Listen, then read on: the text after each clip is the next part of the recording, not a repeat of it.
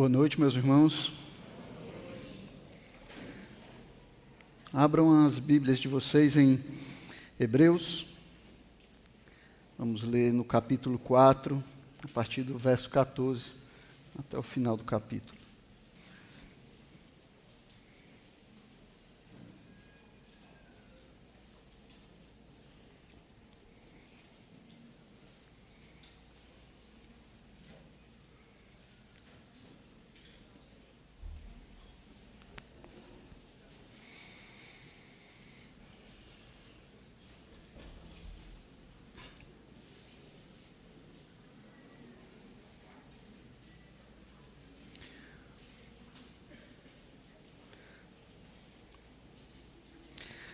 Diz assim a palavra do Senhor: Tendo, pois, Jesus, o Filho de Deus, como grande sumo sacerdote que adentrou os céus, conservemos firmes a nossa confissão, porque não temos sumo sacerdote que não possa se compadecer das nossas fraquezas.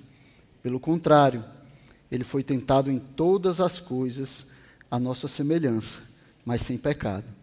Portanto, aproximemo-nos do trono da graça com confiança, a fim de recebermos misericórdia e encontrarmos graça para ajuda em momento oportuno.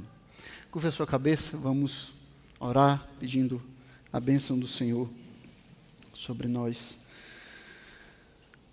Santo Deus, nós queremos louvar o teu nome, Senhor, te dar graças pela tua bondade, misericórdia e o teu amor sobre as nossas vidas. Obrigado, Senhor, pela oportunidade de estarmos aqui reunidos, Pai, de podermos é, estar na Tua presença, louvando o Teu nome, Pai. Obrigado pelo Teu Espírito que nos conduz, que nos impulsiona, Pai, à adoração. Santo Deus, obrigado porque através do Teu Filho, Senhor, através do Seu sangue, através do novo e vivo caminho que Ele nos abriu, através da Sua carne, nós podemos chegar a Ti nós podemos estar na tua presença, Senhor, nos colocar diante de ti, Senhor, em adoração. Abençoa-nos, Pai, enquanto nós estudamos a tua palavra, nos ajuda a compreendermos o que o Senhor quer nos dizer, o que o Senhor quer nos ensinar, Pai, e que isso possa fazer parte das nossas vidas, Senhor, e nós possamos viver de maneira que seja agradável a Ti, para a glória, honra e louvor do Teu santo e poderoso nome. Nós te pedimos em nome de Jesus Cristo, teu Filho. Amém. Bem, então nós estamos voltando para o livro de Hebreus, né, e hoje nós vamos terminar o capítulo 4 dessa epístola, né, que já foi é, o restante pregado pelo pastor Felipe. Então, esse texto que nós lemos, apesar de estar no final do capítulo 4, mas ele é o início de um novo tema em Hebreus, né, que é a introdução daquilo que o autor vai tratar até o capítulo 7, a superioridade do sacerdócio de Cristo. Cristo como o sacerdote superior, o grande sumo sacerdote das nossas vidas. E aí o autor, ele já vai começar fazendo uma avaliação de Cristo como nosso sumo sacerdote. E apresentando ele como superior aos sacerdotes levíticos, aos sacerdotes é, da descendência, da linhagem de Arão, porque além de ser capaz de se compadecer de nós, pecadores, além de ser capaz de se compadecer das nossas dores, limitações e pecados, ele também demonstrou o seu poder para nos salvar, derrotando o pecado por meio de uma vida perfeita. Uma vida perfeita que deveria nos inspirar e que nos convida a buscarmos também essa perfeição e andarmos nela. Como nós vimos antes, o ensino do autor de Hebreus nessa carta, ele não deve ser considerado como um, tratado teológico, nem como um exercício intelectual ou uma palestra eh, de um erudito a respeito de Jesus Cristo mas deve ser visto como a luta de um pastor que tenta transmitir de todas as formas para suas ovelhas uma, que, uma questão de importância prática urgente: o fato de que Cristo é o melhor da vida. Cristo é o melhor da vida. Ele é dele que nós devemos esperar para essa vida. Então, se você crê nisso, todas as outras coisas da vida, elas terão um valor secundário. Você vai andar e agir de forma que Cristo ele seja glorificado. Você vai viver de forma que a sua vida vai demonstrar o quanto você é, aguarda em Cristo, o quanto você espera de Cristo, como Cristo realmente é o melhor para a sua vida.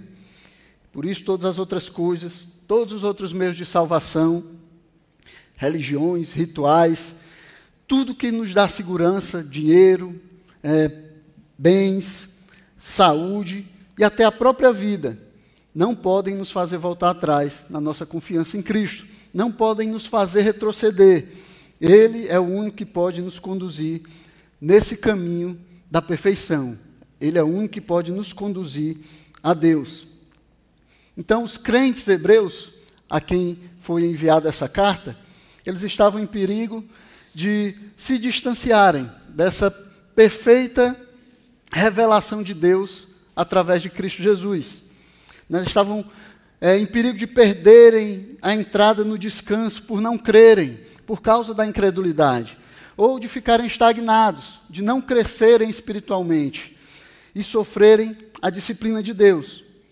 Então, o propósito da carta aos Hebreus, pensando nisso, o escritor aos Hebreus, ele vai escrever essa carta com o propósito de encorajar os cristãos a perseverarem fiéis em meio à perseguição, fundamentados no fato de que Cristo é superior, tanto na sua pessoa quanto na sua obra. Cristo é superior a todas as outras coisas, ele é maior do que todas as outras coisas. Então, baseado nisso, nós devemos manter, nos manter firmes, mesmo em meio às perseguições. É com isso em mente que ele escreve essa carta. É pensando nisso que o autor de Hebreus vai escrever essa carta e enviar para os crentes que estavam é, pensando, que estavam cogitando voltar atrás, voltar para o judaísmo. E aí, desde o início, ele vai começar falando da superioridade de Cristo. Desde o início da carta, já no primeiro capítulo, no primeiro versículo, ele fala de como Cristo é superior. Lá no início, ele vai falar da superioridade de Cristo a toda a revelação anterior de Deus. Como ele é superior a toda outra revelação que veio antes dele. Ele é superior à lei, ele é superior aos profetas. Ele é superior por causa da sua posição, sua posição como filho e a sua posição como herdeiro de Deus. Então ele é aquele por meio de quem as coisas foram feitas, feitas e para quem todas as coisas foram feitas. Ele também é superior por causa da sua perfeita representação do caráter de Deus. Então, Cristo, ele representa perfeitamente a Deus, por isso, ele é a revelação superior de Deus. Ele também é superior por causa do seu papel como criador e mantenedor, sustentador de todas as coisas. E também por causa do seu papel único e exclusivo como redentor dos homens. E assim o, o, autor ele vai falando a respeito da superioridade de Cristo, vai estabelecendo como Cristo é superior a todo o resto, né, vai falar como ele é superior a Moisés. Né, que assim como o construtor é superior àquela casa que constrói, Moisés, ele estava na, ele fazia parte do sistema ao qual ele estava incluído, inserido. Jesus é o arquiteto e o construtor desse sistema. O autor também vai falar que Jesus é superior aos anjos, porque os anjos eram apenas espíritos ministradores.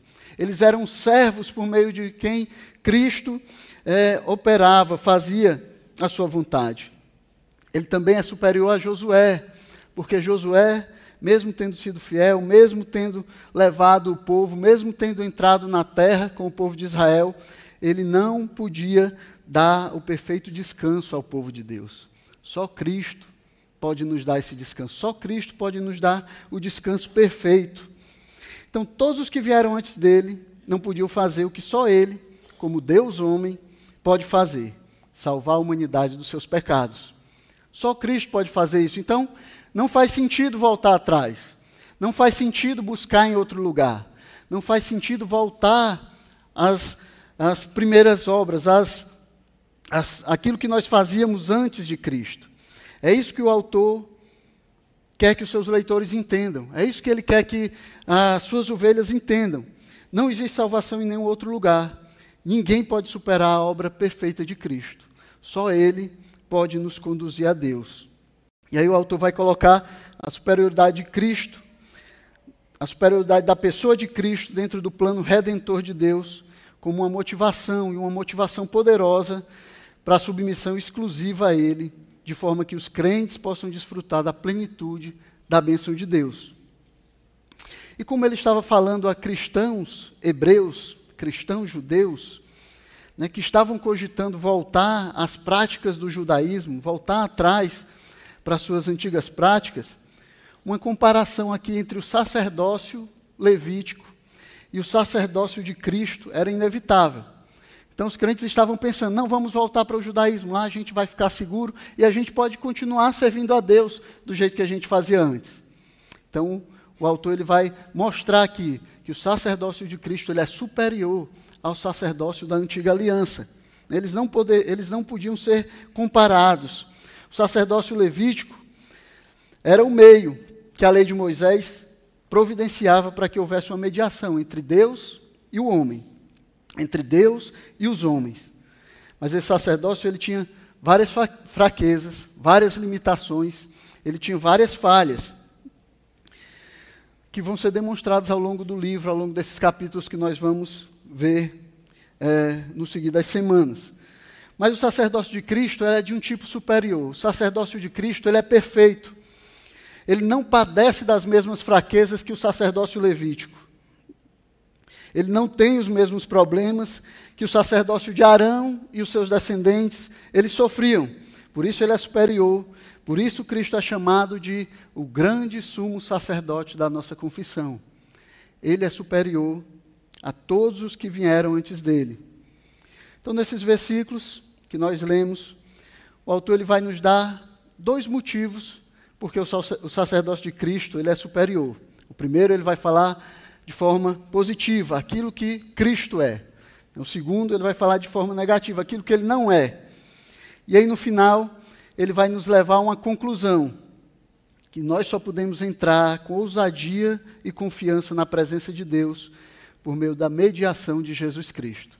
Nenhum sacerdote, o sumo sacerdote que veio antes dele, pode nos levar com confiança, com ousadia, com perfeição à presença de Deus. Só Cristo pode fazer isso. Cristo ele nos abriu um novo e vivo caminho ao Pai. E ele nos convida, nos seus méritos, por causa do que ele fez, por causa do que ele conquistou na cruz. Ele nos convida a entrarmos na presença de Deus e entrarmos lá com confiança, entrarmos lá confiando nele e confiando na sua obra. É, isso que esse, é sobre isso que esse texto vai falar. É isso que o autor aos hebreus vai dizer aqui para os crentes hebreus que estavam tentados a fugir da perseguição, voltando para o judaísmo. E aí ele vai falar o primeiro motivo, de forma positiva. O primeiro motivo é que ele é o nosso grande sumo sacerdote. O primeiro motivo para nós é, entrarmos na presença de Deus confiados em Jesus Cristo é porque ele é o nosso grande sumo sacerdote. E é exatamente isso que ele começa falando aqui no versículo 14. Ele diz: Tendo, pois, Jesus, o Filho de Deus, como grande sumo sacerdote que adentrou os céus, conservemos firmes a nossa confissão. Então, ele faz uma declaração aqui, e dentro dessa declaração nós temos três afirmações a respeito de Cristo, né, que faz dele o nosso sumo sacerdote superior a todos os outros. Ele vai falar, primeiro, que ele é grande. Cristo é o nosso grande sumo sacerdote. E o autor usa isso para destacar que ele é superior aos outros sacerdotes que vieram antes dele, aos sacerdotes que existiam, que serviam ali no templo, que o povo judeu conhecia muito bem. Ele é grande aqui em termos de status, de importância, de autoridade ele é superior a todos os outros sacerdotes em todas essas coisas. Ele é superior em status, superior em importância, superior em autoridade. Ele é maior do que todos os outros. E essa grandeza, ela diz respeito tanto à sua pessoa, como também à sua obra. Tanto quem ele é, como aquilo que ele fez. Ele é superior por causa de quem ele é e por causa do que ele fez. Nenhum outro sacerdote pode ser comparado a ele. Nenhum outro podia fazer o que só ele fez. Cristo é superior a todos os outros que vieram antes dele. Apesar é, dos sacerdotes da linhagem de Arão representarem cada ano, a cada ano eles representavam, porque o que eles faziam era realmente uma representação. Eles representavam ano a ano o sacrifício que seria feito em favor dos pecadores. Esses sacrifícios, como o autor aos Hebreus vai falar um pouco mais à frente, capítulo 10, ele não, eles não podiam perdoar pecados. Né? Capítulo 10, versículo 14, ele diz: Porque é impossível que o sangue de touros e de bodes remova pecados. Esses sacrifícios eram só uma sombra, uma representação do sacrifício perfeito que seria feito pelo Cordeiro de Deus. Então, os sacerdotes entravam ali no tabernáculo, entravam no templo e eles faziam uma representação. Eles levavam aqueles animais que deveriam ser perfeitos para representar o perfeito Filho de Deus. E eles sacrificavam aqueles animais em favor dos pecados do povo. Mas esses sacrifícios eles não podiam tirar pecados. Eles eram uma representação. Era para que o povo olhasse para eles e para que o povo entendesse eu mesmo não posso comparecer diante de Deus por causa dos meus pecados. Eu preciso de alguém, preciso de alguém inocente. Eu preciso de alguém perfeito que morra no meu lugar. Eu preciso de alguém que seja levado para o sacrifício, para que assim eu possa ter o perdão dos meus pecados. Então Jesus era superior, porque além de ser o ofertante, além de é, entrar na presença de Deus com o sacrifício, ele mesmo era também o sacrifício. Ele ofereceu a ele mesmo de uma vez por todas. E esse sacrifício ele não precisa ser repetido, ele não precisa continuar acontecendo, porque o sacrifício de Jesus era perfeito. Então ele é o nosso grande sumo sacerdote, porque ele, ele ofereceu o sacrifício perfeito. Aqui vai falar também, o autor vai falar que ele é o Deus homem. A segunda afirmação que ele vai fazer aqui está ligado ao nome, a maneira como ele trata Jesus, a maneira como ele se refere a Jesus. Ele diz que Jesus, o Filho de Deus. Então o autor, ele vai usar o nome Jesus para destacar a sua natureza humana e mostrar que ele tem legitimidade, mostrar que ele tem a legitimidade para representar os homens como sacerdote. Né, os sacerdotes, eles eram tirados do meio dos homens para representá-los diante de Deus. Jesus era homem, por isso ele podia representar os homens diante de Deus. Ele quer deixar claro também que esse Jesus é o Jesus histórico, o Jesus que viveu naquela terra, o Jesus que foi crucificado. E que alguns ali podiam até conhecer alguém que conviveu com esse Jesus, que viu esse Jesus, que ouviu o que esse Jesus falou. Esse era um Jesus real, Jesus que viveu ali na Judéia que pregou pela Galiléia, que fez milagres, que curou pessoas.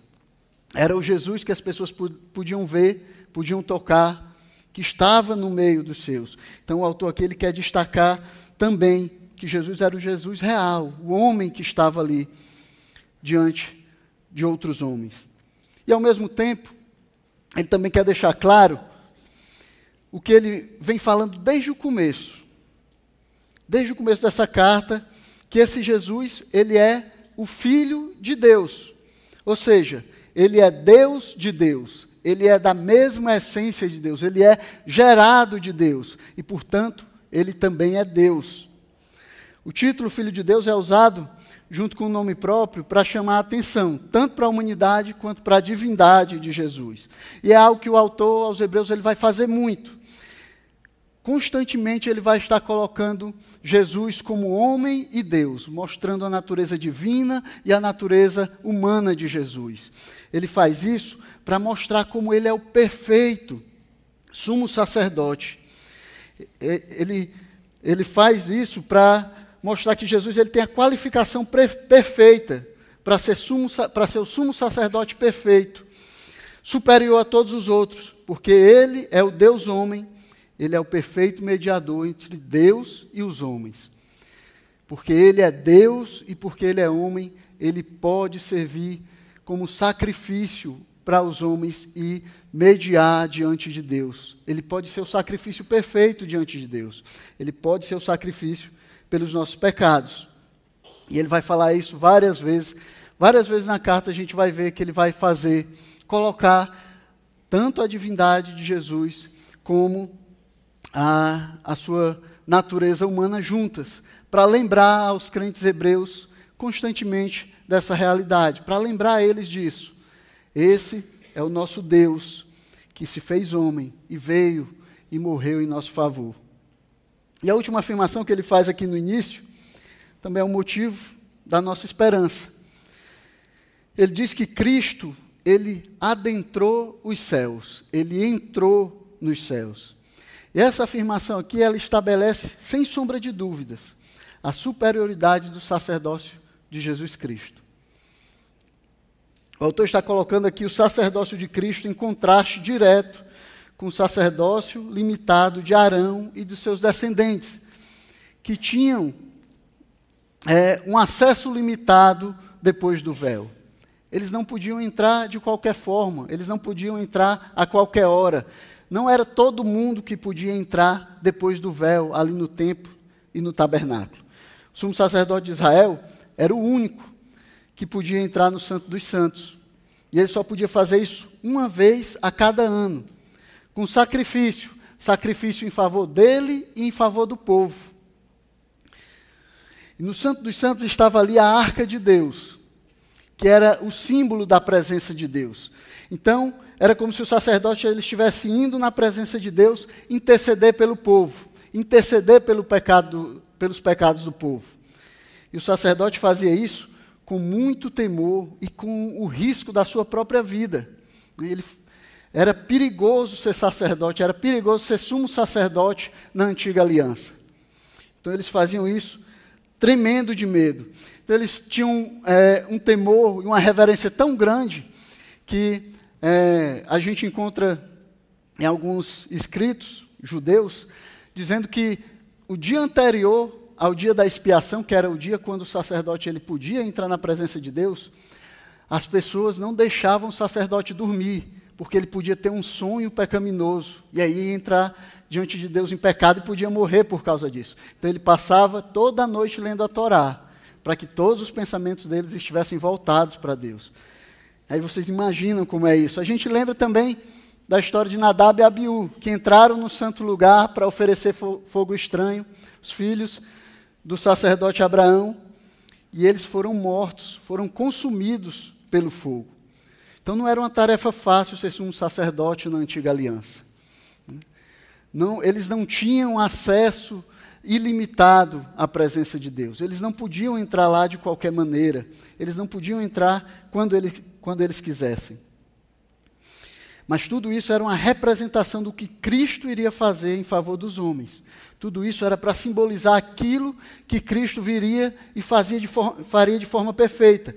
Então, logo que o verdadeiro chegou, as representações, elas não são mais necessárias. Agora nós temos um grande sumo sacerdote, um sumo sacerdote superior. Jesus Cristo que entrou no santuário, e entrou no santuário não num santuário feito por mãos humanas, não na tenda do encontro, feita ali por Moisés, não no templo feito por Salomão, mas ele entrou no santuário que está nos céus. Como vai ser dito aqui em Hebreus 9, versículo 24. Ele diz assim: Porque Cristo não entrou em santuário feito por mãos humanas, figura do verdadeiro santuário, porém no próprio céu, para comparecer agora por nós diante de Deus. Então nós temos um intermediador, nós temos um mediador, um sumo sacerdote que intercede por nós na presença do próprio Deus. Ele não entra mais em templos feitos por mãos humanas. Ele, ele entrou agora no céu, diante do trono de Deus, e é lá que ele está intercedendo por nós. Nenhum outro sacerdote pode fazer isso. Nenhum pôde fazer e nem pode fazer ainda hoje. Por isso Cristo é superior e porque ninguém mais pode interceder por nós diante de Deus, como ele fez. Ele é o nosso grande sumo sacerdote. E aí, ele vai terminar esse versículo dizendo: Conservemos firmes a nossa confissão. E a palavra aqui que foi traduzida como conservemos firmes, ela significa se apegar, né, agarrar ou guardar, reter na sua mão. É, o que o autor estava dizendo aqui é que eles deveriam reter, eles deveriam guardar, eles deveriam segurar com todas as forças dele a confissão que eles tinham feito, a confissão que eles tinham feito em Cristo Jesus. Não adianta para eles voltar para a velha aliança, não adianta para eles voltar para as velhas práticas, não adianta voltar para a velha religião. Eles tinham que se segurar, se agarrar, né? eles tinham que se apegar à confissão que eles tinham feito. E assim servir a Cristo Jesus e chegar na presença de Deus pelos méritos de Cristo. Então, existe aqui, quando ele diz isso, alguma medida de resolução, de intenção, é, de decisão da nossa parte para nós retermos essa confissão. Nós precisamos querer fazer isso. A confissão que nós fizemos no começo, a confissão que nós fizemos em favor de Cristo, quando nós nos colocamos diante dele e nos colocamos como seus seguidores, nós temos que nos agarrar a essa confissão. Né? Temos que nos dispor a fazer isso. Então, nós temos um grande sumo sacerdote, por meio de quem nós podemos chegar com confiança a Deus. E esse sacerdote, ele não precisa de intermediários, ele não precisa mais de sacrifícios, porque ele fez um sacrifício de uma vez por todas. Ele nem precisa mais de permissão nem precisa mais de um dia especial. Ele está agora na presença do Pai e intercede por nós diante do seu trono. E nós precisamos nos dispor, né, a, em nome de Jesus Cristo, entrarmos na presença de Deus. Precisamos nos dispor, nos agarrar à confissão que fizemos de Jesus Cristo e entrarmos na presença de Deus confiando nos méritos de Cristo. Ele conquistou para nós o direito de nós estarmos diante de Deus de estarmos na Sua presença amparados no Seu nome, amparados no, naquilo que Ele fez, amparados no nome de Jesus Cristo, nós podemos agora chegar diante de Deus, entrar no trono de Deus. Não sabe a expressão que nós usamos no fim das orações? Em nome de Jesus, né, nós fazemos assim, oramos e terminamos dizendo em nome de Jesus. Então, a expressão ela não é só uma expressão sem sentido, né? não é só um ritual que nós fazemos, né? não é um, uma fraseologia que nós usamos para terminar as nossas orações. Mesmo que algumas pessoas usem dessa forma, né? mesmo que algumas pessoas usem sem saber o que estão fazendo. Mas ela deveria ser a nossa declaração de que nós entendemos que temos um grande sumo sacerdote que está na presença de Deus nos céus e que por meio dele nós podemos chegar com confiança ao Pai. Então nós oramos em nome de Jesus, porque é no nome dele que nós chegamos a Deus. É em nome dele que nós podemos chegar, nós podemos chegar agora diante do trono de Deus e colocar diante dele as nossas necessidades, colocar diante dele as nossas orações, as nossas intercessões. É em nome de Jesus Cristo não é em nome de nenhum outro, não é em nome do pastor, não é em nome do seu pai, da sua mãe, dos seus filhos, não é em nome de nenhum outro, mas é no nome de Jesus Cristo. É no nome daquele que está à direita de Deus e intercede por nós. E aí o segundo motivo que ele vai dar, ele vai falar de forma negativa, mas a gente entende que o que ele quer dizer é que ele se compadece de nós. Né? O autor vai falar isso de forma que não vai deixar dúvidas para quem lê, né, para os seus leitores. E ele diz assim no versículo 15: Não temos sumo sacerdote que não possa se compadecer das nossas fraquezas.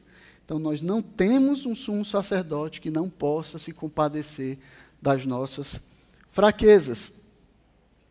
Esse é o motivo para nós mantermos firmes a nossa confiança. É por isso que nós deveríamos manter firme a nossa confiança. Ele começou o versículo 15 né, usando o porquê. Por que nós devemos manter firmes a nossa confiança? Porque não temos um sumo sacerdote que não possa se compadecer das nossas fraquezas. Então, a nossa confiança está diretamente relacionada com a capacidade do nosso sumo sacerdote de compreender as nossas fraquezas, de se compadecer de nós, de entender as nossas limitações e as nossas falhas, de compreender os nossos pecados.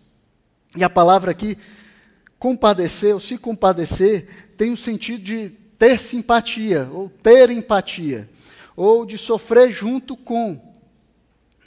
Isso quer dizer que nós, o que o autor quer dizer aqui é que nós não temos sumo sacerdote que não possa simpatizar com as nossas fraquezas, que não possa ter empatia das nossas fraquezas, ou que não possa sofrer junto conosco as nossas fraquezas. Jesus compreende as nossas fraquezas, porque ele também experimentou essa essas mesmas fraquezas. Ele veio a esse mundo, ele viveu como nós, ele experimentou as nossas fraquezas, ele passou pelas mesmas tentações que nós. Então, nós não estamos lidando com um Salvador que conhece os nossos sofrimentos apenas de maneira teórica, né, de maneira conceitual, de forma distante, que não pode sentir também essas coisas, mas ele sentiu na pele e por isso ele pode se compadecer de nós. Ele sentiu as nossas fraquezas na pele, por isso ele pode se compadecer de nós. E a palavra fraqueza tem uma conotação de necessidades. Né, e é uma palavra bem, bem abrangente. Né, ela pode incluir qualquer forma de necessidade. Então, nós temos fraqueza porque temos necessidades. Nós temos fraqueza porque somos limitados, porque precisamos de muitas coisas. E Jesus nos entende nessas coisas, porque ele padeceu também essas mesmas necessidades. Isso significa que Jesus, ele tem simpatia, ele tem empatia daqueles que passam por necessidades, daqueles que têm fraquezas, daqueles que têm limitações. Né? E também significa que ele se compadece daqueles que reconhecem as suas fraquezas, reconhecem as suas necessidades, né? reconhecem as suas limitações, reconhecem que são, são pecadores, e não para aqueles que, que, são, que são autossuficientes, que se bastam a eles mesmos aqueles que pensam que são justos, que eles não precisam de mais ninguém, que eles sozinhos podem fazer todas as coisas, que eles sozinhos podem fazer aquilo que é necessário para que eles cheguem diante do trono de Deus. Não. Jesus ele se compadece daqueles que reconhecem que são fracos, limitados e necessitados dele, necessitados da sua mediação para chegar diante de Deus, chegar na presença de Deus.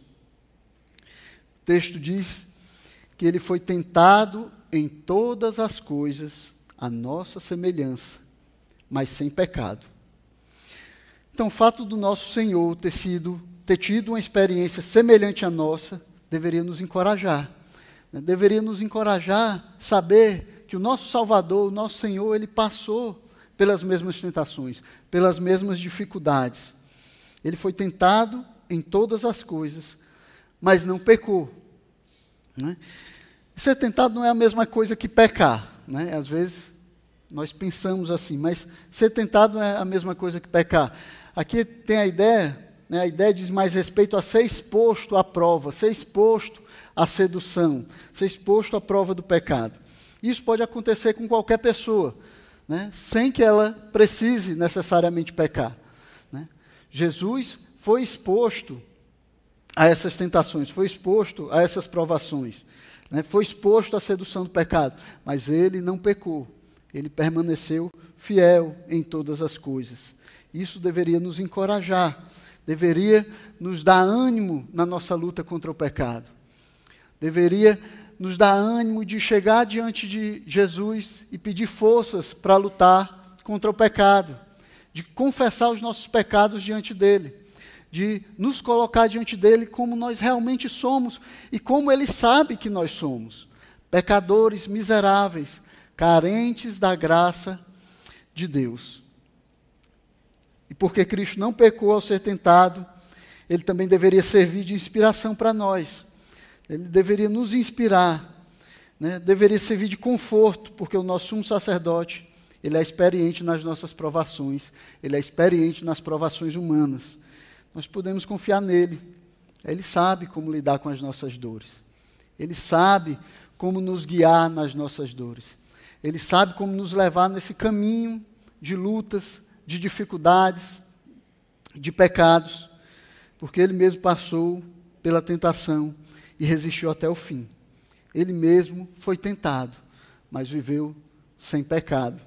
E por isso ele pode nos conduzir nesse caminho que nós estamos trilhando nessa terra. E por fim ele chega a uma conclusão, né?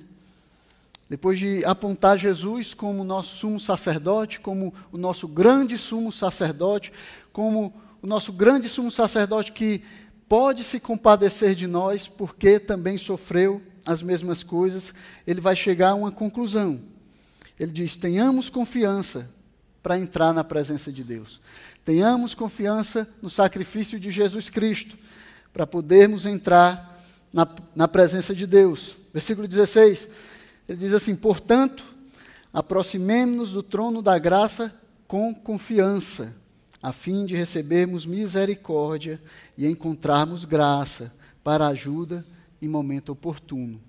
Por causa de quem é o nosso sumo sacerdote, por causa de quem é o nosso grande sumo sacerdote, nós podemos chegar na presença de Deus com confiança.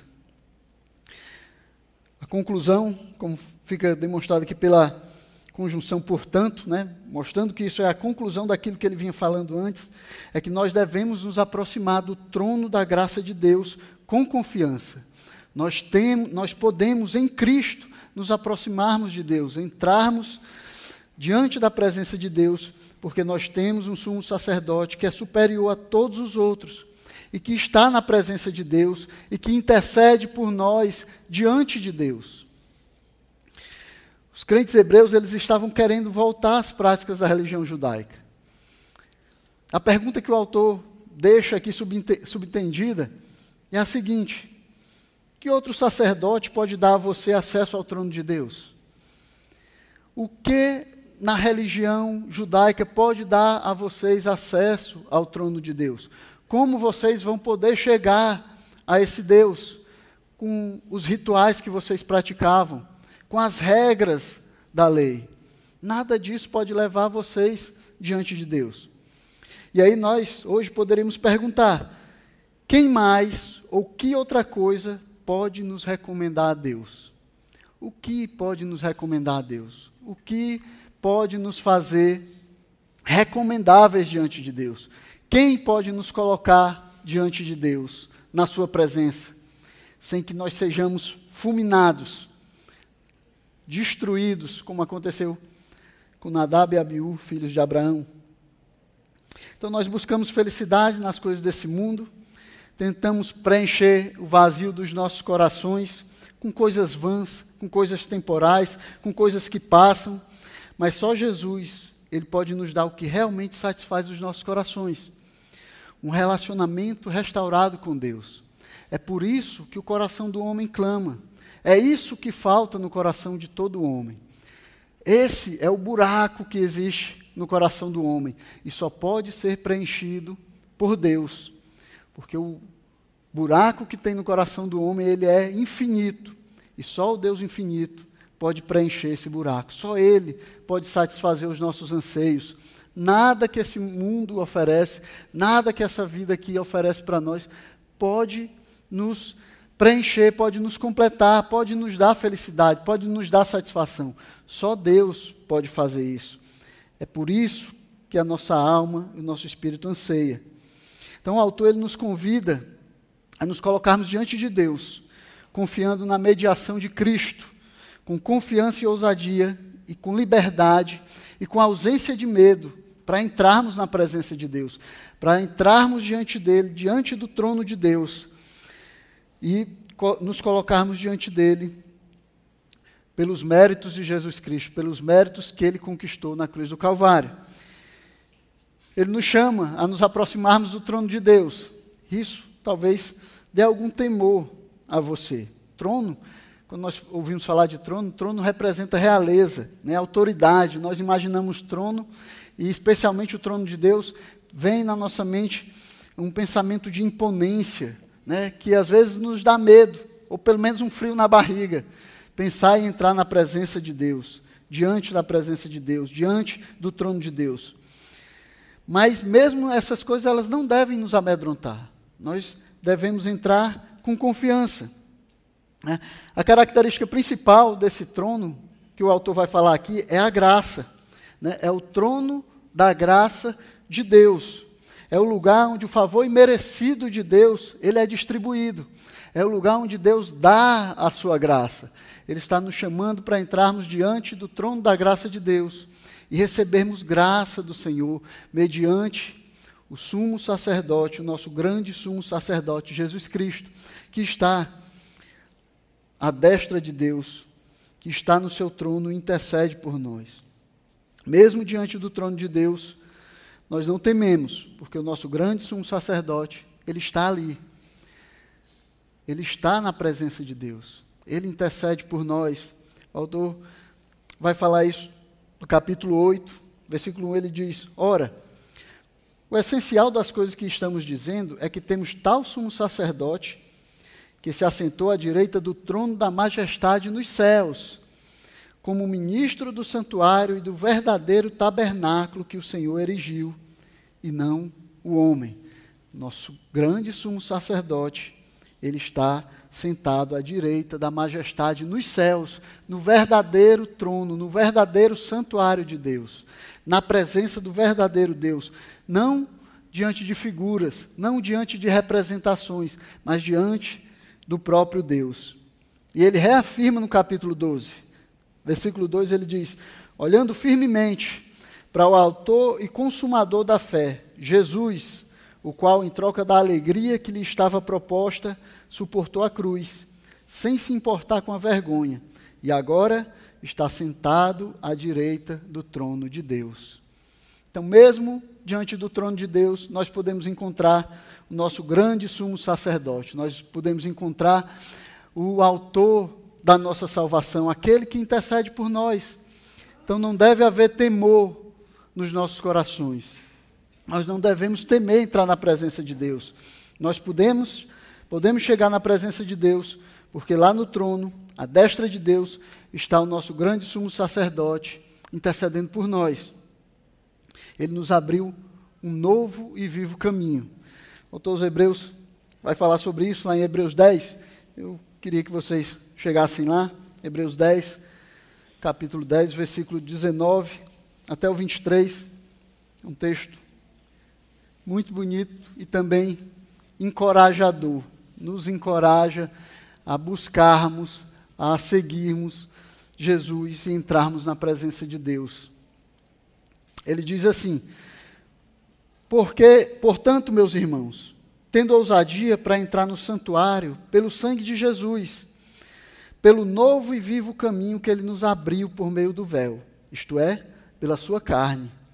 E tendo um grande sumo sacerdote sobre a casa de Deus, aproximemo-nos com o um coração sincero, em plena certeza de fé, tendo o coração purificado de má consciência e o corpo lavado com água pura Guardemos firmes a confissão da esperança, sem vacilar, pois quem fez a promessa é fiel. Então, esse Deus que é fiel, que nos fez a promessa, que nos chama a entrar na Sua presença, Ele garante que nós podemos entrar diante do Seu trono, diante do Seu trono de graça, estarmos diante dEle.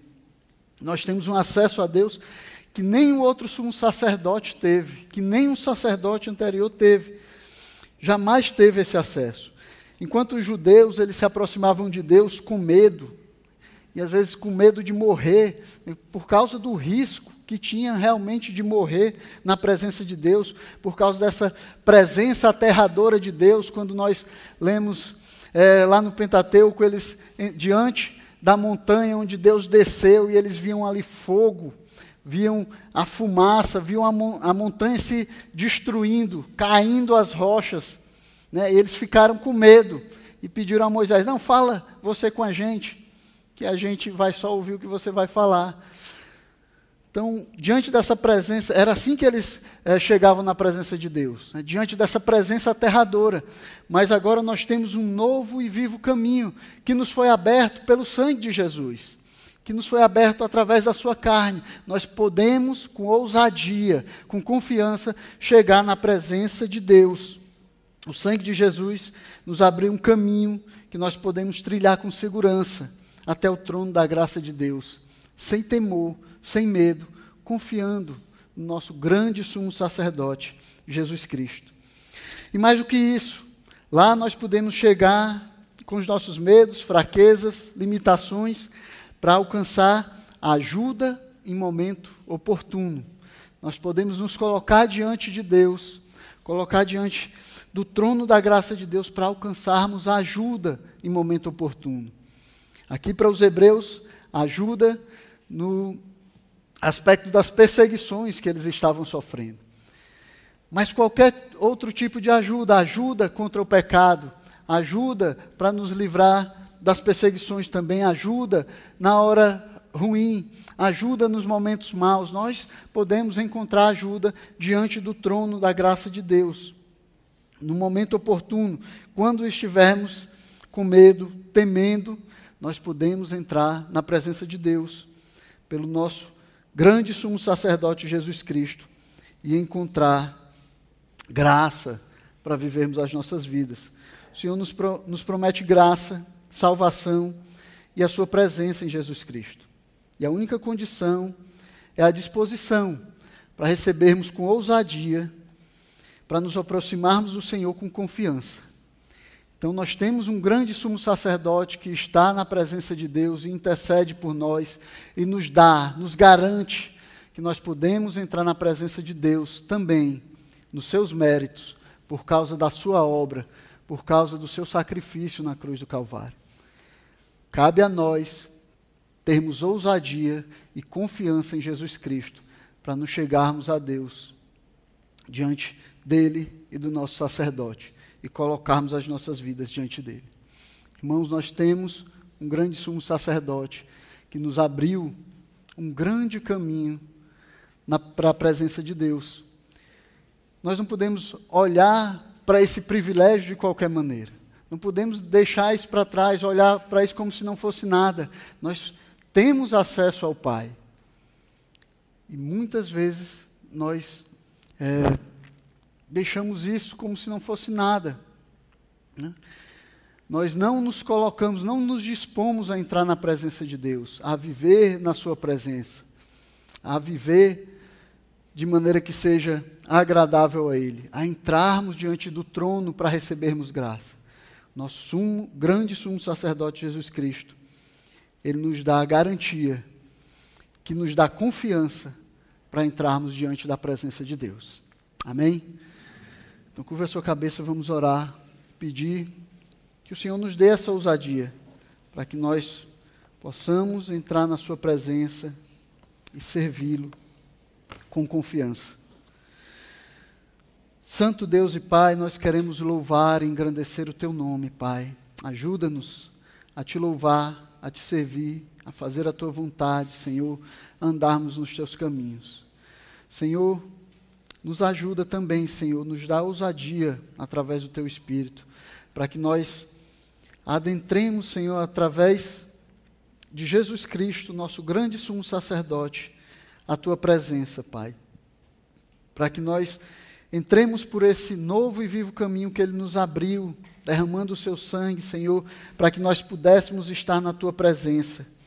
Que o Senhor possa nos dá confiança, Senhor, de que na tua presença nós receberemos a graça que o Senhor nos promete, Pai. Que nós confiemos em Jesus, porque só Ele pode nos conduzir a Ti, só Ele pode nos levar no caminho, Senhor, que nos conduz a Ti. Que Jesus seja o nosso grande sumo sacerdote, que nós não esperemos alcançar graça de Ti através de outros meios, Pai mas Jesus Cristo é aquele que nos conduz a Ti, para a glória, honra e louvor do Teu nome. Nós queremos te pedir essas coisas no nome dEle, Jesus Cristo, Teu Filho. Amém. Vamos ficar de